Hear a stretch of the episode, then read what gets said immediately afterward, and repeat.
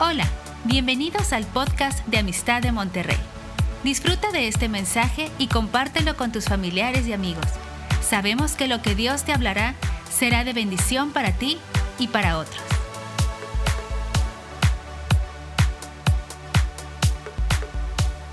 Acompáñame Isaías 55, versículo 6. Ese no es el mensaje, voy a estar tocando Génesis 4, pero Isaías 55, versículo 6, uno de los versículos que muchos conocemos, dice, buscar al Señor mientras puede ser hallado, llamarle mientras está cercano. Esa es una, una llamada, un mensaje que Dios nos da. Vamos a buscarlo mientras todavía está cercano, llamarle mientras puede ser hallado. Y hay un momento de gracia que se nos permite a todos nosotros hoy de acercarnos a Cristo, de acercarnos a Él. Quiero contar una historia, está en Génesis capítulo 4. Génesis capítulo 4. La última vez que compartí, compartí Génesis capítulo 1 y me metí en el principio. Hablé de la creación, y hablé cómo es que todo en el día uno estaba en desorden y vacío y cómo conforme cada día estaba viendo un proceso de creación que comenzaba con sea la luz, disipando las tinieblas de la luz, con el objetivo final de llevarnos al reposo, de llevarnos al día 7 al reposo, introducirnos ahí donde la presencia y Dios estaría con ellos. Sin embargo, en el capítulo 3 sucede el capítulo de la caída. Adán y Eva toman de ese derecho que Dios se había reservado. Y él había dicho del árbol de la vida no comerán, pero ellos toman eso tomando lo único que Dios se había reservado para sí. Y en ese momento ellos ellos empiezan a tomar decisiones y quieren tomar los atributos de Dios, de poder tomar aquello que es solo para para nuestro Dios. Cuando eso sucede, Dios expulsa al hombre, pero no sin antes dar una de las profecías mesiánicas primeras de la escritura, Génesis 3:15, que pondré enemistad entre ti y la simiente, pero de la simiente de la mujer vendrá alguien que aplastará la cabeza a la serpiente antigua, pero era, ella te herirá en el carcañar. Está esa profecía de que iba a venir Cristo revelado.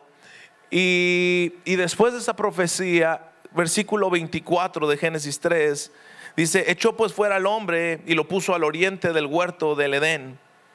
Y puso querubines y una espada encendida que se revolvía por todos lados para guardar el camino al árbol de la vida. El hombre es expulsado y llegamos al capítulo 4. Adán conoce a su mujer Eva y tiene dos hijos. El primero de ellos, Caín. El segundo, Abel. No dice la escritura que conoció nuevamente a su esposa y tuvo por hijo a Abel. Entonces algunos teólogos, algunas personas dan por entendido que hasta eran gemelos Caín y Abel. Y podría tener mucho sentido cuando tú ves otras historias más adelante, como la historia de Jacob y Esaú. Puede tener mucha conexión a lo mejor. Lo que sí sabemos es que el primogénito es Caín y después tuvo a Abel. Dice, por cuanto eh, después dio a luz a su hermano Abel y Abel fue pastor de ovejas, versículo 2, y Caín fue labrador de la tierra. Los primeros versículos, versículo 1 y 2, te presentan el oficio. Uno era pastor y el otro era agricultor, él se dedicaba a la tierra. Caín se dedicaba a la tierra. Abel era un pastor. Dice el versículo 3, y aconteció que andando en el tiempo que Caín trajo del fruto de la tierra una ofrenda al Señor, y Abel trajo también de los primogénitos de sus ovejas, de lo más gordo de ellas. Y miró el Señor con agrado a Abel y su ofrenda, pero no miró con agrado a Caín y a la ofrenda suya. Qué curioso que pasando el tiempo, Caín toma la iniciativa y trae una ofrenda delante de Dios, trae algo delante de Dios, de lo de la tierra. Algo que tenía ahí en la tierra viene y se lo ofrece al Señor. Y Abel, al verlo, también trae una ofrenda. Pero dice aquí que la ofrenda de Abel fue de los primogénitos de sus ovejas, de lo más gordo de ellas. Y lo trajo. Y luego empieza a decir algo aquí muy significativo. Y miró el Señor con agrado a Abel y su ofrenda. Pero no miró con agrado a Caín y a la ofrenda suya. Algo que quiero remarcar es que Dios ve al ofrendador, pero también ve la ofrenda. No se puede separar la ofrenda del que ofrenda. Van en conjunto. Dios quiere ver al que ofrenda, pero quiere ver qué ofrenda. Y lo mismo sucede con ambos hijos. Los dos están ofreciendo algo, pero sucede algo muy significativo. Pero no miró con agrado la ofrenda de Caín y a la ofrenda suya. No miró con agrado. ¿Alguna vez te has preguntado qué significa no miró con agrado? ¿Cómo supo Caín y Abel que su ofrenda no había sido agradable delante de Dios? ¿Cuáles fueron los resultados? ¿Cuáles fueron los factores que ellos se atreven a decir no miró con agrado?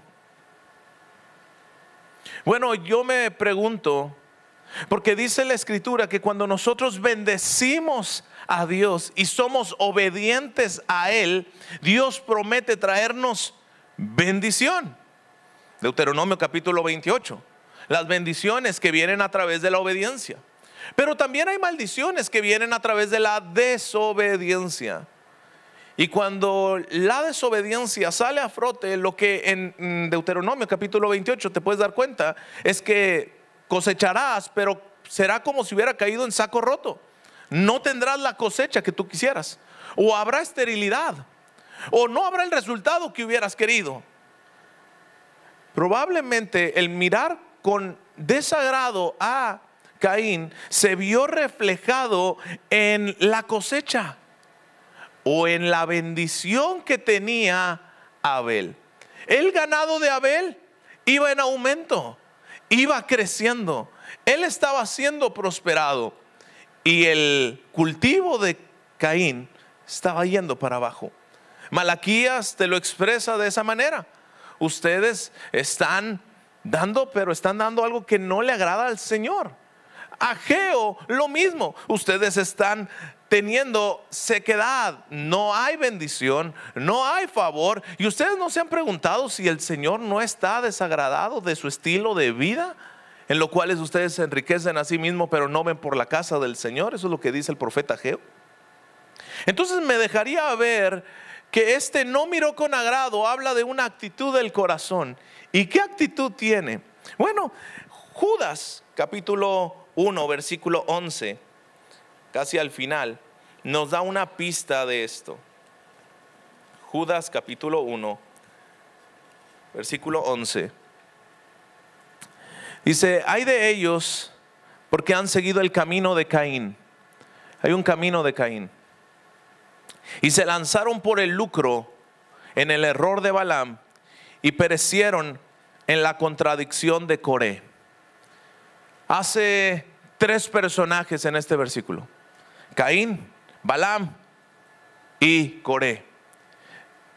Ambos tienen una característica. Ellos están viendo para sus propios intereses. Balaam llega el, el, rey Balac a decirle maldice a Israel. Y Balaam no puede, porque el Señor no se lo permite. Pero llega un punto donde como no podía, le dio la estrategia. Y le dijo, saca a las mujeres para que cuando pase el pueblo de Israel caigan por la codicia de lo que estaba en el corazón. Coré, lo mismo, no estaba conforme con lo que tenía, él quería el sacerdocio que Moisés y Aarón tenían y eso lo impulsó a querer más, ese querer más, hizo una revolución, empezó a juntar gente para murmurar en contra de los profetas, en contra de Moisés y Aarón y empezó, hizo un complot impresionante, Coré y Moisés está ahí en medio de esta situación. Pero el Señor juzga y abre la tierra y se traga a Coré y a todos. Dices, ¿qué? Sí, eso pasó. Ahora, cuando tú ves a Balaam y ves a Coré, Dices que tiene que ver Caín con esto. Bueno, Hebreos, capítulo 11, en los héroes de la fe, dice, por la fe Abel ofreció un mejor y excelente sacrificio que Caín. El ingrediente que tenía Abel, por lo cual su ofrenda fue grata, fue la fe. Caín no tenía fe. Ahora te lo quiero poner de esta manera. Caín cree en Dios porque él quiere ofrecerle a Dios algo. Él quiere ofrecerle a Dios una ofrenda. ¿Queda claro? De hecho, más adelante Caín habla con Dios. ¿Qué significa? Que Caín cree en Dios, mas no tiene fe en Él. Y eso me habla de un estilo de vida que podemos tener. Podemos tener un estilo de vida donde creemos en Dios, mas no impacta en nuestro estilo de vida. Sabemos cómo es la cultura cristiana, sabemos el vocabulario cristiano, sabemos cómo debemos de comportarnos en la iglesia. Y eso me lleva a la religiosidad y avaricia que había en el corazón de Caín. Ahora, ¿qué sucede? Bueno, cuando ve esto, versículo que sigue dice que se enseñó mucho Caín en gran manera y decayó su semblante. Entonces el Señor, versículo 6, le dijo a Caín, ¿por qué te has enseñado y por qué ha caído tu semblante? Si bien hicieres, no serás enaltecido, y si no hicieres bien, el pecado está a la puerta, y con todo esto a ti será su deseo, y tú te enseñorearás de él. Cuando se enseñó en gran manera, Dios se aparece y habla con Caín y le dice el Señor, ¿por qué te has enseñado? ¿Por qué ha caído tu semblante? Y luego le dice, si bien hicieres, ¿no serás enaltecido? Caín, haz el bien. Deja de, tener eso en tu corazón, de avaricia de que ver a tu hermano en la bendición y llenarte de, un orgullo, de una soberbia, en lugar de bendecir a tu hermano, en lugar de ver por tu hermano, te estás llenando de tanto ira, frustración y odio, resentimiento, envidia. Y le dice, no lo hagas, no permitas eso. Dios le dice, si bien hicieres, no serás enaltecido. Es una oportunidad de gracia que Dios se le aparece a, Caín y le dice, hay una respuesta, hacer el bien, haz el bien. Ve por el necesitado, ve por tu prójimo, ve por tu hermano, haz el bien. Y yo te enalteceré, yo te levantaré. Pero quiero que sepas algo, el pecado está a la puerta. El pecado está a la puerta. La tentación, la lucha del pecado está a la puerta, te estás echando. Pero tú tienes que tomar una respuesta. Porque yo quiero decir algo, todos tenemos cierta parte en Caín. Todos tenemos algo que ver en Caín. Empecé diciendo Génesis 1 porque esta es la conexión. Todos antes de Cristo, nuestra esencia es ser como Caín. Todos venimos con una naturaleza como la de Caín. Todos. Me incluyo. Que a veces el orgullo, que a veces la altivez, que a veces la envidia puede llegar a meterse en lo más profundo de nuestro ser, pero Dios quiere extender gracia y decirnos, hay algo que puedes hacer, hacer el bien. El pecado está a la puerta. La respuesta de cómo vas a actuar ante el pecado está a la puerta también.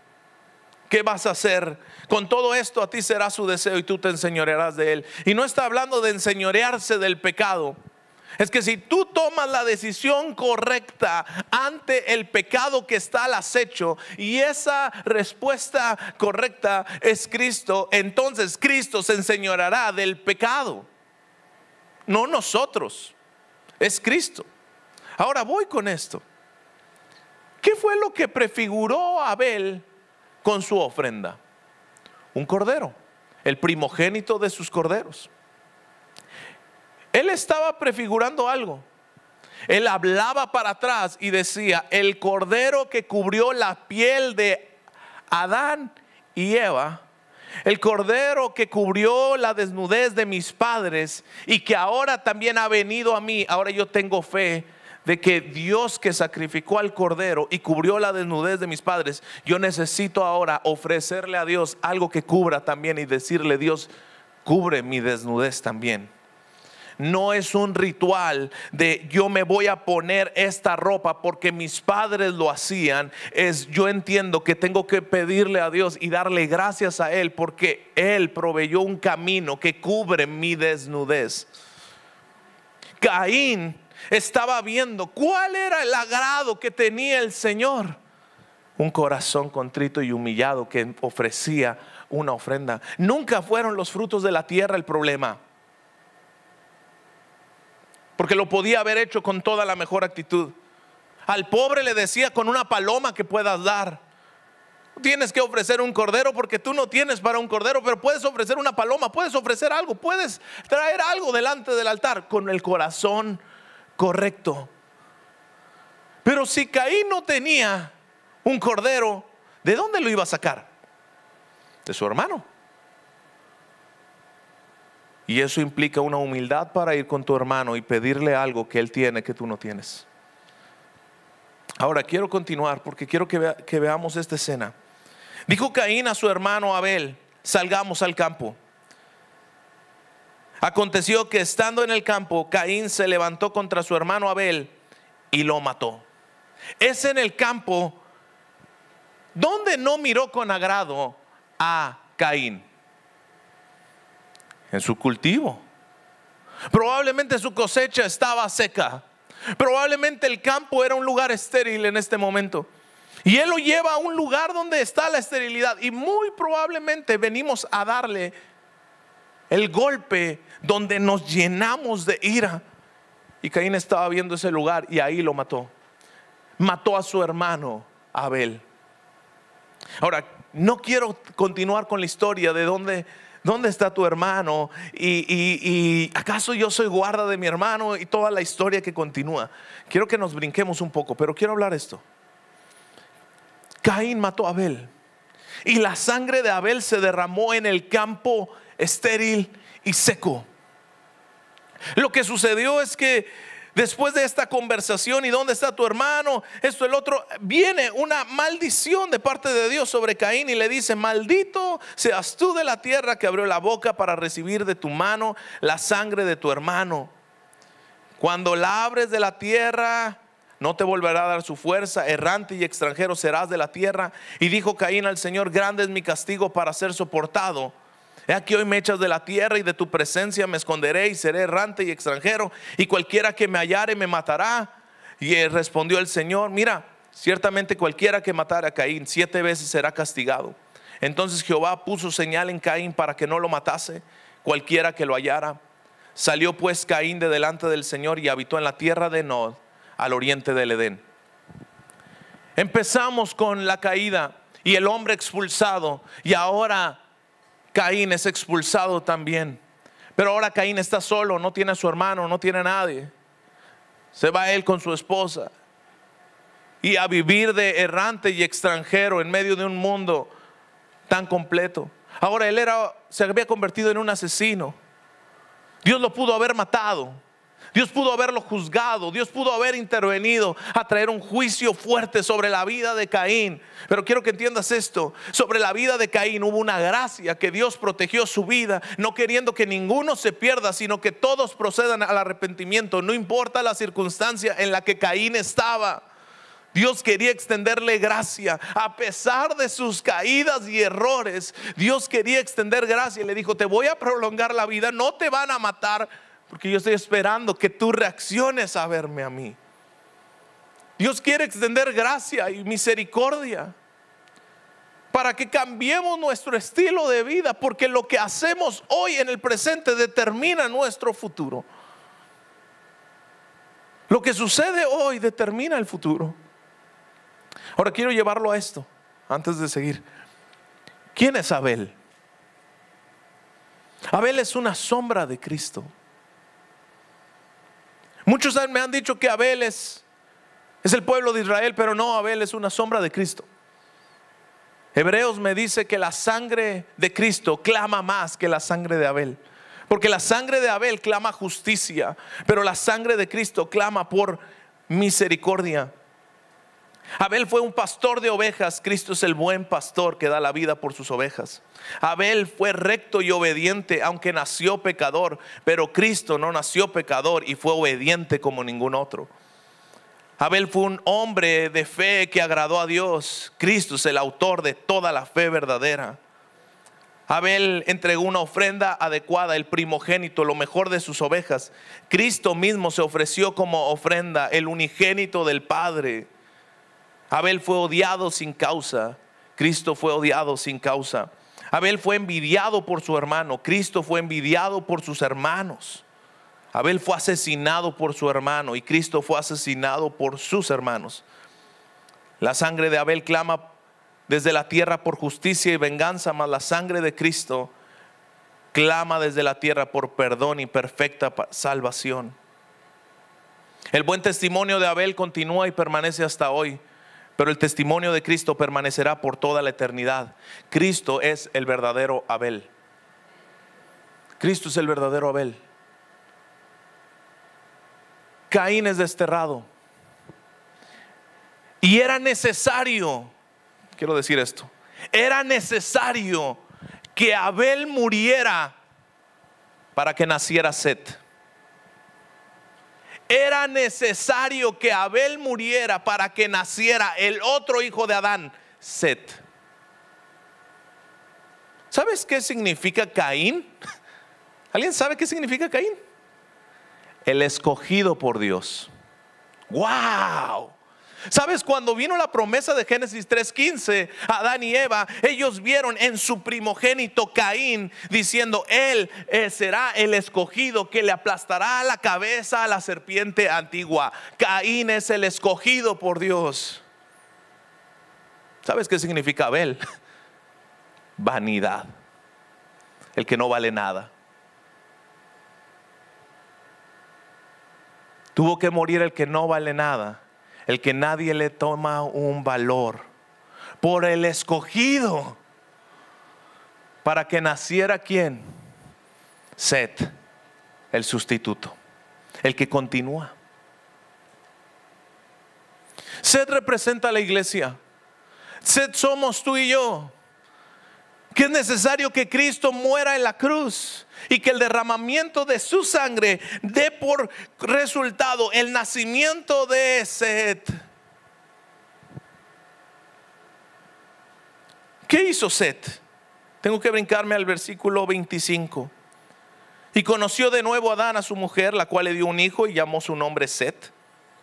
Porque Dios dijo de ella, me ha sustituido otro hijo en lugar de Abel. Hay alguien que está continuando la obra en lugar de Abel a quien mató Caín. Y a Seth también le nació un hijo y llamó su nombre Enos. Entonces los hombres comenzaron a invocar el nombre del Señor. Seth y Enos, padre e hijo, empezaron a invocar el nombre de Dios y subráyalo. Porque se levantó una generación que empezó a invocar el nombre de Dios y eso vino como resultado de que Abel haya muerto. El resultado de la muerte de Abel dio por el nacimiento de Sed y el nacimiento de Sed trajo una generación que invocó el nombre del Señor. Pero ¿quiénes son los descendientes de Caín? Capítulo 4, versículo 16. A veces nos metemos a las genealogías y no vemos nada de esto. Salió pues Caín delante de Nod, delante del Señor y habitó en la tierra de Nod. Caín conoció a su mujer, la cual concibió y dio a luz a Enoch a Enoch, un hombre conocido. Y edificó una ciudad y llamó el nombre de esa ciudad, el nombre de su hijo Enoch. Y a Enoch le nació Irad. E Irad engendró a eh, y Mejulagel, vamos a poner nombres, a Metusael y Metusael engendró a Lamec, otro nombre conocido. Y Lamec tomó para sí dos mujeres. En la línea de Caín tenemos estos dos personajes. Enoch, aquel que edifica grandes ciudades. A mí siempre me habían dicho que Enoch caminó con Dios. Este no es el Enoch que caminó con Dios. Este es Enoch, descendiente de Caín. Este hace grandes ciudades. Este crea grandes imperios. Y tienes a descendiente de Caín, el primero que toma para sí dos mujeres. El primero que empieza a romper el diseño original de Dios, hombre y mujer, y una sola mujer para el hombre y un solo hombre para su mujer. Es el diseño de Dios. Pero aquí tienes a alguien que toma mujeres. ¿Y qué más hace? Canta un poema, Lamec. Versículo 23. Ada y Sila, oigan mi voz. Mujeres de Lamec, escuchen este dicho, que un varón mataré por mi herida, o sea, si me hieren, yo mato un varón, y a un joven por mi golpe. Esa palabra joven es la palabra niño. Si siete veces era vengado Caín, Lamec en verdad setenta veces siete. Una altivez de decir, si Dios había protegido a Caín, a mí me protege lo triple o muchas veces más. Una arrogancia en Lamec al decir esto. Del otro lado, capítulo 5, no me meto, pero tienes a dos personajes exactamente la misma descendencia de Set, Enoch y Lamec. Enoch, que caminó con Dios, y Lamec, el padre de Noé, que tiene un, que tiene un poema también, y el poema de él o el dicho de él fue este. Profetizó sobre su hijo Noé y dijo, este nos aliviará de nuestras obras y del trabajo de nuestras manos a causa de la tierra que el Señor maldijo. Tienes a alguien que habla soberbia, pero tienes a otro de la línea de Set que profetiza que viene alguien que aliviará la carga de nuestras vidas. Y es que a través de Noé iba a venir la descendencia hasta Jesucristo. ¿A dónde voy con el mensaje? ¿Quién es Caín? Si somos si nos metemos un poco más, Génesis 46, cuando José llega a Egipto y es segundo de Faraón y llegan sus hermanos, José le dice a sus hermanos, cuando estén delante de Faraón, ustedes digan esto. Ustedes digan que son pastores de ovejas, porque para los egipcios un pastor de ovejas es abominación. Entonces, ¿quién es Caín? Es como Egipto. ¿Quién es esta gran ciudad de la que edifica Enoch? Es Egipto. ¿Quién se jacta de matar niños? Egipto. Caín está representando toda esta corriente del mundo, pero Set, la iglesia, representa el que invoca el nombre del Señor, representa el que camina con Dios y representa aquel que aliviará la carga de la tierra por medio de Jesucristo en nuestras vidas. Ese es Set. Y Moisés que escribió la carta de Génesis nos lleva a este punto. Nosotros somos descendientes de Caín o de Set. ¿Y con quién te identificas? De hecho, el mensaje es con quién te identificas. ¿Te vas a mover en la carne o vas a invocar el nombre del Señor? ¿Vas a vivir una doble vida? Como la Mec con dos mujeres o te alineas a ser de la línea de Set, que en el arca de Noé entró Noé, su esposa, sus tres hijos y sus tres esposas. No había otra esposa para nadie más. El diseño original se estaba restableciendo. Y no lo hablo como juicio, porque entiendo que hay decisiones en la vida a causa del corazón del hombre que Dios guardando el marco del matrimonio ha permitido ciertas cosas. No porque sea el plan, sino porque el corazón del hombre es tan duro que él tiene que cuidar el matrimonio por las descendencias. Pero lo que Caín y Abel y Set hicieron en su presente pegó o trajo consecuencias en las descendencias. Una descendencia bendita que trajo la descendencia del Mesías una descendencia separada. Y todo, porque una generación, Caín, dijo, yo soy el escogido de Dios. He tenido tantas profecías de mis padres, diciéndome, yo soy el escogido de Dios. Yo, yo presento sacrificios a Dios. Yo traigo la ofrenda al Señor. Yo tomo la iniciativa. Soy un buen religioso. Pero eso no es suficiente. Dios no espera prácticas, sino la pregunta es, ¿con quién te identificas? ¿Tienes fe en que Dios existe o tienes fe que Dios salva? Santiago es muy duro cuando hace esa pregunta. Porque Santiago nos dice, ¿tú crees en Dios? Qué bueno, hasta los demonios creen en Dios.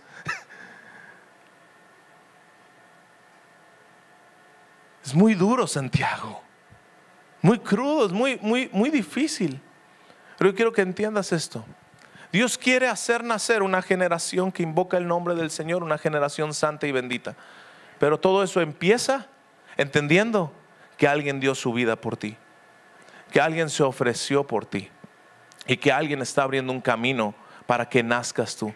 Antes de que tú nacieras hoy, de nuevo en Cristo Jesús, ya Cristo había dado su vida. Antes de que naciera, Abel ya había ofrecido su vida. Y tu ofrenda y mi ofrenda, ¿sabes por qué son aceptables delante de Dios? Por nuestro corazón sincero. No. Porque hay muchas áreas en nuestras vidas que todavía son tratadas. Ninguno de los que está aquí somos perfectos. Pero sí estamos aquí los que estamos buscando una restauración en nuestras vidas. Si estamos aquí los que estamos queriendo ser tocados por Dios y transformados día a día, sí. Creo que estás aquí porque Dios quiere hacer una obra en ti y cambiar de, Caín a Set, pero eso solo sucede a través del sacrificio perfecto de Cristo en medio. Él quiere transformar nuestras vidas. Él quiere cambiar todo aquello que estaba teniendo el no agrado del Señor por el agrado de Dios. Pero ¿qué hace que sea grata tu ofrenda y mi ofrenda? ¿Qué es lo que hace grato? Te digo que es la ofrenda continua del Cordero en el altar. Cuando tú llegas a ofrecer al altar tu ofrenda, tu ofrenda no es la primera ofrenda que se ofrece ahí. Es que en el altar está la ofrenda de Cristo continua y constante. Él está ahí. Y cuando tú derramas tu ofrenda, lo, lo, que traemos aquí, nuestro corazón expresado en tantas cosas en nuestra vida, que lo ponemos delante de Dios, pero cuando lo ponemos en el altar donde está la leña y el fuego, ahí también está el sacrificio de Cristo continuo y permanente en ese altar. Tú lo pones y es grato por el sacrificio de Cristo en el altar. Y Él se ofreció muchísimo antes que tú y yo lo hiciéramos. Cuando lo trajo esta ofrenda a Dios, Caín no vio a la ofrenda continua y perfecta que estaba en ese altar. Era el cordero que ya había sido sacrificado para cubrir a sus padres. Ahora tenía que ser cubierto por él. Hay una generación de hijos que cree que la desnudez que sus padres tenían, que fue cubierta por medio de Cristo en sus vidas, también aplica a ellos. Te quiero decir, no, es una decisión personal. Es tan importante que cada uno tome y rinda su vida a Cristo. Tú has nacido por medio del sacrificio de alguien. Tú naciste por medio del sacrificio de Cristo. Tú naciste por medio del sacrificio de Cristo. Reconoce eso. Eres una iglesia que camina con Dios. Eres una iglesia de la cual ha sido profetizado que tú eres la respuesta que alivia la maldición a la tierra aquí. Tú traes bendición a la tierra, tú traes sanidad a la tierra, tú traes libertad a la tierra por medio de Cristo aquí. Es una generación que se ha profetizado eso. Es una generación que camina con Dios, es una generación que invoca el nombre del Señor, pero eso sucede a través del sacrificio perfecto de Cristo. Voltea a ver a, a tu sacrificio. Si quieres venir a ofrecer algo delante de Dios, hazlo recordando continuamente quién está ahí. Es Cristo Jesús. Quiero orar. Quiero orar por aquellos que nunca han traído una ofrenda delante del Señor. O que hoy tú dices, yo he traído ofrenda. Yo he traído mi, favor, mi corazón, mi devoción, mi tiempo, mis recursos, todo lo he puesto a los pies de Jesús. Pero por una razón u otra, no he visto respuestas. Hoy yo te animo simplemente a que la fe sea el motor de tu ofrenda. La fe sea el motor. No lo hago por costumbre. Nunca diezmes por costumbre. Qué difícil, ¿verdad? Que, pues, tráelo como quieran. No. Nunca diezmes por costumbre. No lo hagas por un hábito.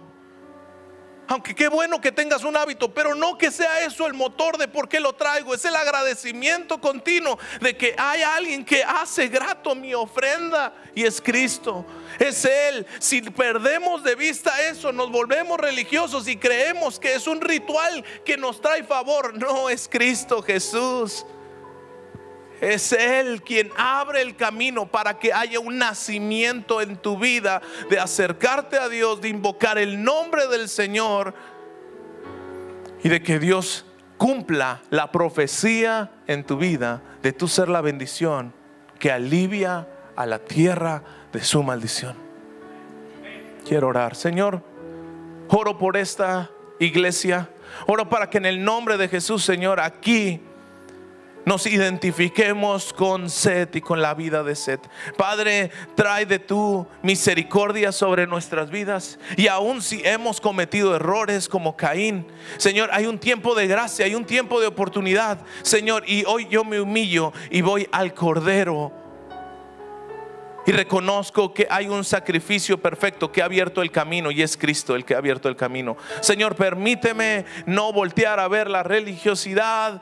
Permíteme no ser, Señor, de rutina, del diario, del caminar nada más por hacerlo, de caer en esta rutina cristiana sino que en el nombre de Jesús entendamos que yo fui creado y nací para invocar tu nombre, para caminar contigo, para cumplir la profecía de antemano, de ser la bendición para este momento y esta tierra. En el nombre de Jesús, Señor, quita de mi vida todo aquel pequeño rastro que esté de Caín en mí, todo aquel rastro de altivez, de avaricia, quítalo de mi vida y permíteme ser íntegro por Cristo en mí para ser de bendición para ti. En el nombre de Cristo Jesús. Amén y amén. Ah, Señor, permíteme orar por ti antes de que, de que te vayas. Permíteme orar por ti. Señor, te doy gracias por cada uno de los que hoy han venido aquí. Señor, yo oro que hagas nacer en ellos, en su día a día, en su rutina, en su trabajo, en las escuelas de sus hijos. Hagas resplandecer su rostro, tu rostro sobre ellos. Señor, dales gracia y favor en sus empresas, en su trabajo, en su día a día. Bendícelos, Señor, para que sea una iglesia bendita, que extienda el reino y que es bendición. Señor, que el poder de tu Espíritu Santo los acompañe todos los días y que Cristo sea revelado en sus vidas de manera continua. Señor, llénalos de tu amor, llénalos de tu bondad, llénalos de tu Espíritu Santo en esta semana para poder experimentar esos planes de bien y no de mal que tienes para sus vidas y para lograr el cumplimiento del propósito en cada uno de ellos. En el nombre de Jesús, Señor, los bendigo. Amén y amén. Esperamos que este mensaje te ayude en tu vida diaria. No olvides suscribirte y seguirnos en nuestras redes sociales. Somos familia amistad.